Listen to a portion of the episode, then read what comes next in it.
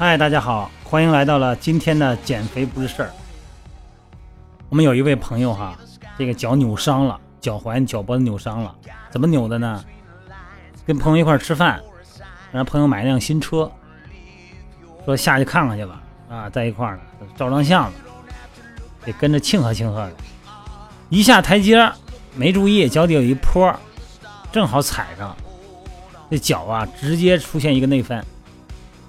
把这个脚外侧就给扭了，多长时间了呢？俩月了，俩月了。今儿给我发信息说还不行，还没好。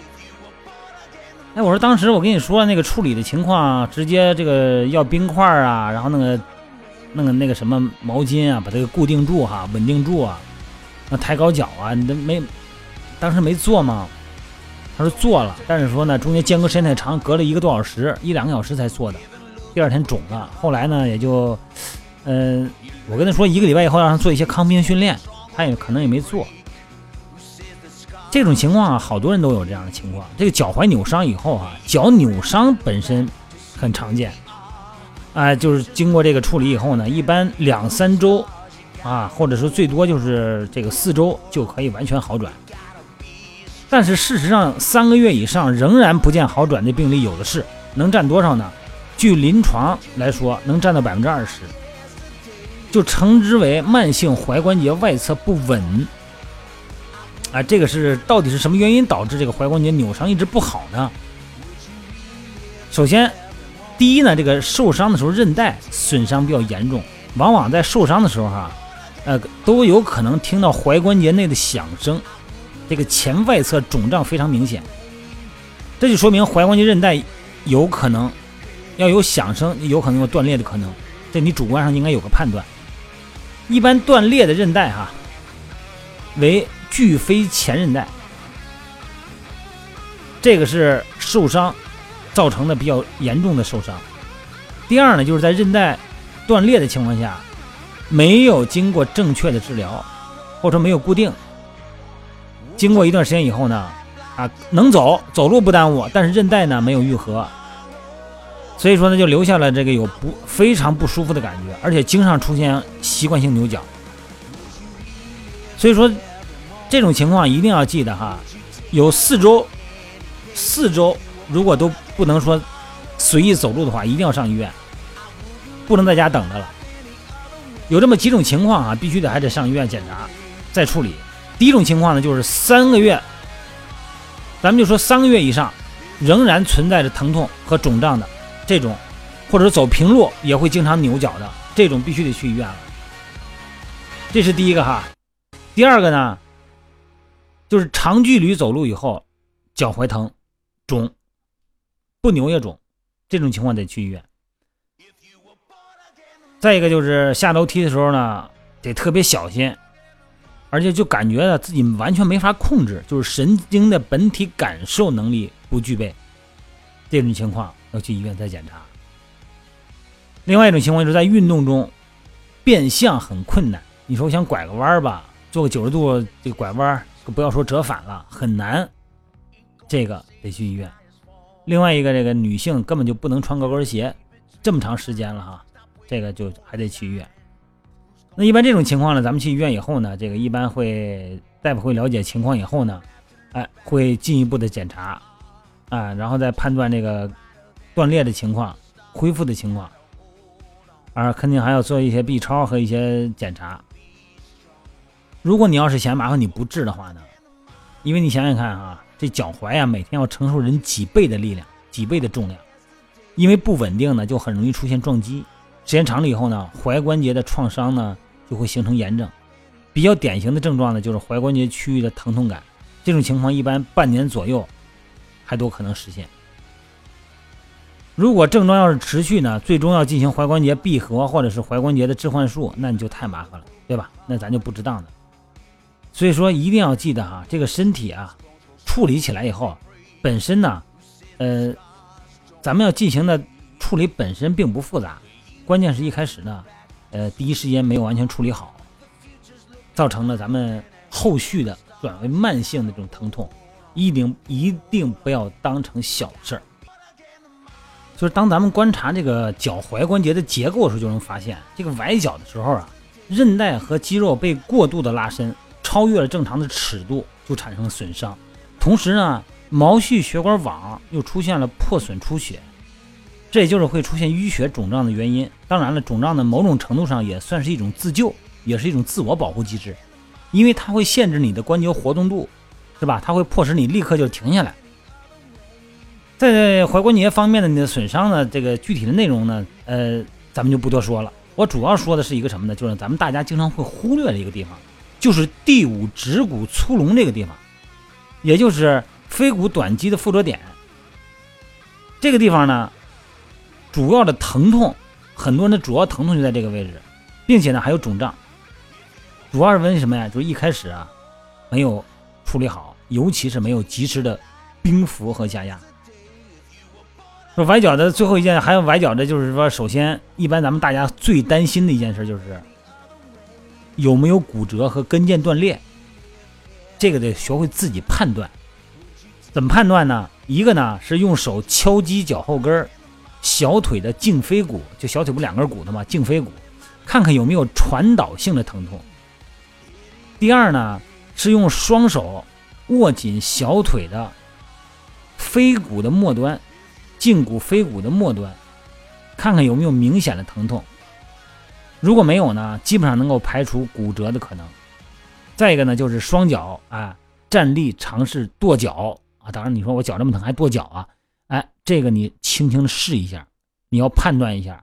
如果是可以的话啊，这个跟腱应该也没有什么问题。然后崴脚以后呢，第一时间的急性处理这一点是一定要知道。咱们以前也聊过这话题哈。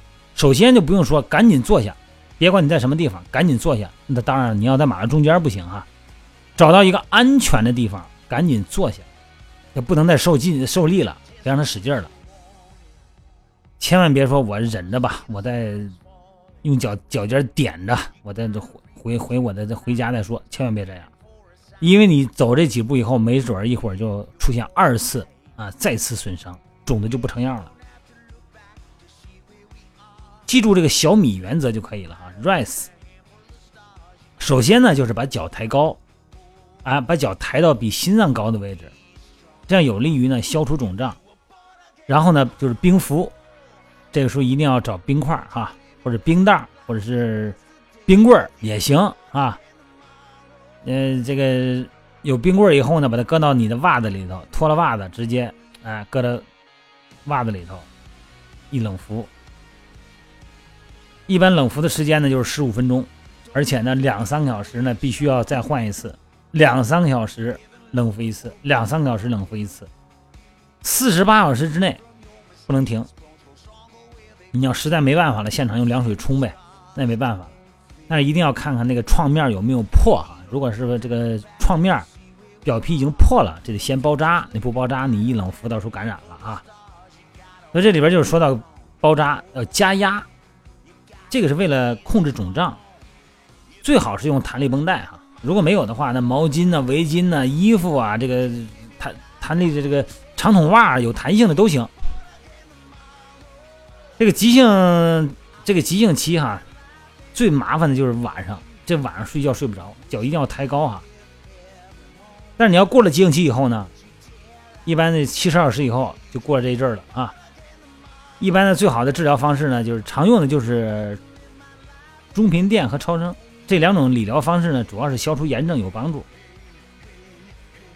一般呢就是肿的很厉害，哎，但是你又不能老歇着，你老歇着时间长了，可能单位也不愿意。这个时候你老得上下班那这个时候只要你出门就得加个弹力绷带，这样的话呢，来减少你这个过程中走路过程中的这个压力。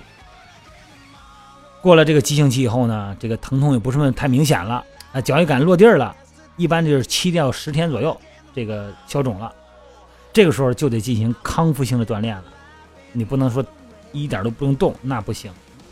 如果你不锻炼的话，你这个神经的本体感受是没法建立的。要不锻炼呢，你关节的活动度啊、肌肉的力量呢都会有影响，而且会出现习惯性扭伤。所以说那个静养，呃，这个指的是前三天，或者说前七天根据情况啊。这个康复呢办法主要是放松肌肉，呃，足底的和小腿的肌肉。放松足底很简单，就踩一个那个按摩球、网球都行，哎，松足底筋膜。当然，这个平时咱们不是也说嘛，经常可以松一下。另外一个呢，要做一些啊，这个拉伸，